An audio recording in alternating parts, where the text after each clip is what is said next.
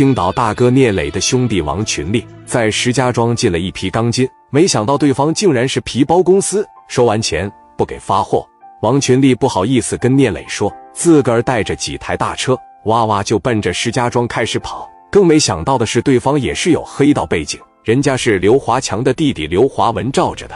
王群力这回学聪明了，每个人准备了二百块钱，剩下的钱都在屁股底下坐着。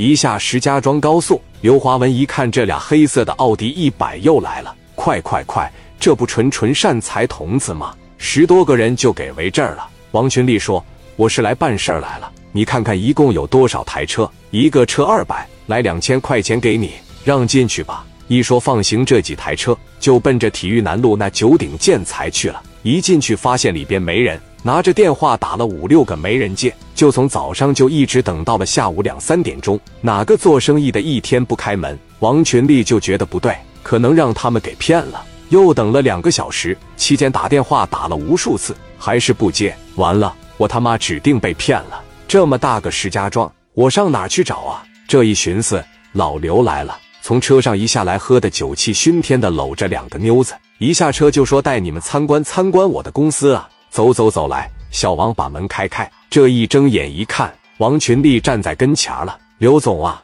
我真的是等候多时了啊！您太忙了，您比石家庄市委书记都忙啊！上顿喝了下顿喝，就是没有时间把这钢筋给我装上。兄弟，你说啥呢？进屋哥马上给你装货。来，你演来，我看你他妈能演到啥时候？我今天非得当着这两个妞子面拆你的台。哥几个开门坐屋里边，王群力就没别的事了。往跟前一站，说：“抓紧时间拉我到你的工地上，把钢筋装上，我耽误不起了。我们跟衙门签的工期马上就快到了，地也砸平了，工人也都等着。这没有钢筋怎么能行呢？抓紧时间来一百吨钢筋，让咱们拉走吧。老弟，哥的买卖实在是太忙了。早在你之前，有个老板啊，整的特别大，人家在当地整了两万多平的大广场，用了将近二百吨呢。你还说我这脑袋吧？”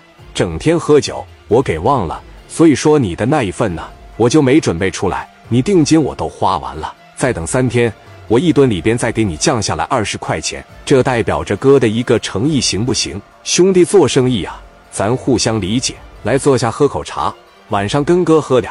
王群力怒道：“我他妈明白了呀，皮包公司，你根本就啥也没有，在这开个门市招摇撞骗，你他妈耽误了我半个月的工期呀！我啥也不说了。”还钱，老弟，那十万块钱我早花了。当时王群力对着他来了个大嘴巴子，给那大光头脑瓜子扇得嗡嗡的。你动手是吧？你给我等着，我等着啥呀？赶紧把钱给我，要不然今天胳膊腿儿全给你打折。那大车司机也会两下子，在那个年代开大车的屁股底下基本上都放着砍刀。别动啊，我找人给你送钱来行吧？我借钱给你送行吗？我上门口打个电话。肯定不跑，你派兄弟跟着我行吧。听着电话声就知道王群力有多倒霉了。哎，华文啊，我是刘聪，老刘啊，怎么了？你带你的兄弟上我这儿来一趟啊？有人找事扯我嘴巴子，谁呀？